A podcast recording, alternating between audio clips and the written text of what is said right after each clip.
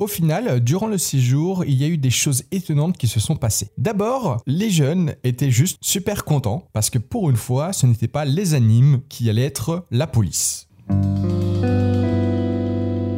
Bienvenue sur La Foi ou Bien évidemment, si vous détestez mes façons de dire bienvenue, vous avez tout à fait le droit de me le dire sur t.me slash parlompéda, le télégramme. Vu qu'hier je vous ai parlé de la fois où j'avais crié sur des animes, je me suis dit qu'aujourd'hui je vous parlerai de la fois où j'ai interdit à mon équipe de punir les enfants. Les enfants étaient bien évidemment de foyer, hein, sinon c'est pas très rigolo. J'imagine déjà votre tête en train de vous dire Oh là là, ça a dû être le bordel. Moi-même, je me posais la question. Et donc nous allons voir ensemble si effectivement ce fut un échec ou une réussite. Et donc c'était le séjour où il y avait mes trois jeunes qui étaient partis faire le tour du lac. Donc je rappelle des 12-13 ans, une vingtaine, trois animateurs animatrices. Je n'avais travaillé avec aucun membre de l'équipe avant, mais c'était moi qui les avais embauchés. Un de mes animateurs était stagiaire BAFA. En plus, je l'avais eu en stage théorie. Petite discrétion, euh, il est souvent difficile quand on recrute des animateurs animatrices de connaître euh, leurs valeurs, euh, leurs compétences, etc.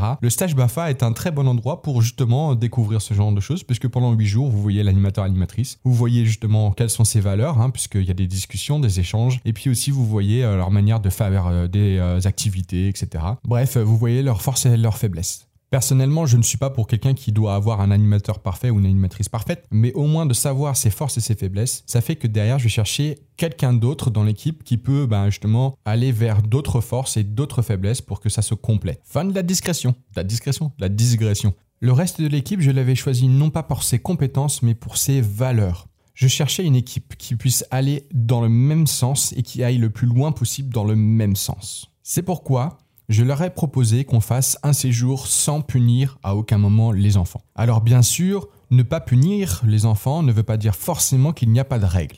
Cela veut surtout dire que ce ne sont pas l'équipe d'animation qui vont punir les enfants et qu'il va falloir trouver un autre moyen de gérer les enfants qui sortent du cadre. Une des solutions, et c'est celle qu'on a mise en place, c'est qu'une partie des enfants fasse aussi partie des personnes qui puissent décider si, à un moment ou un autre, un enfant sort justement du cadre. Ces enfants n'étaient pas choisis par moi, ni par les animateurs animatrices, mais par les enfants eux-mêmes. Et en plus, leur autorité était requestionnée tous les deux jours. Comment cela se passait concrètement? Lorsqu'un animateur ou une animatrice voyait un enfant sortir du cadre, au lieu de le punir, ils allaient m'informer que l'enfant était sorti du cadre et me donner juste une description de ce qui s'était passé. Ce n'était pas nécessairement sur le moment à l'instant T, ça pouvait être souvent euh, pendant la réunion du soir où ils avaient noté pendant la journée ce qu'ils avaient vu et du coup ils me décrivaient le soir même ce qui s'était passé. Après, moi j'allais voir les enfants qui avaient été choisis pour gérer euh, ce type de problème. Je leur faisais la liste, je leur expliquais ce qui s'était passé. Comme ça, ce n'était même pas non plus les animateurs et les animatrices qui allaient les voir directement, mais c'était moi avec l'affect en moins.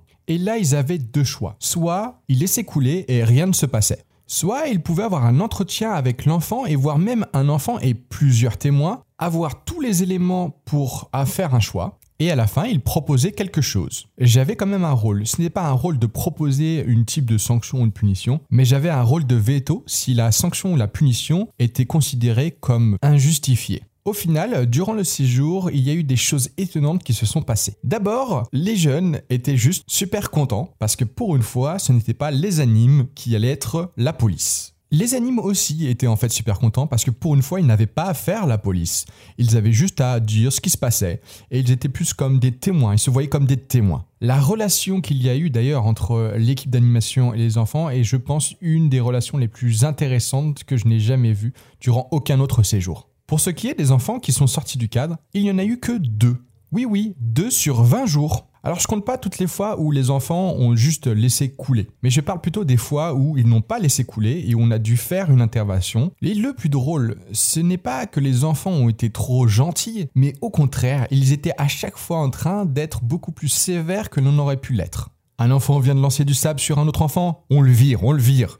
Et ça, sans rire, vraiment. Et j'ai dû donc discuter à plusieurs reprises avec eux pour que la punition se transforme en sanction et qu'elle soit à hauteur de l'action qui a été faite. Ce que j'ai appris de tout ça, déjà que les animateurs animatrices ne sont pas forcément la police. Je pense que c'est plus une question de contrôle. Est-ce qu'on veut que le cadre soit contrôlé par les animateurs animatrices ou est-ce qu'on veut que le cadre soit contrôlé par tout le monde? Ensuite, que les enfants sont beaucoup plus difficiles que nous.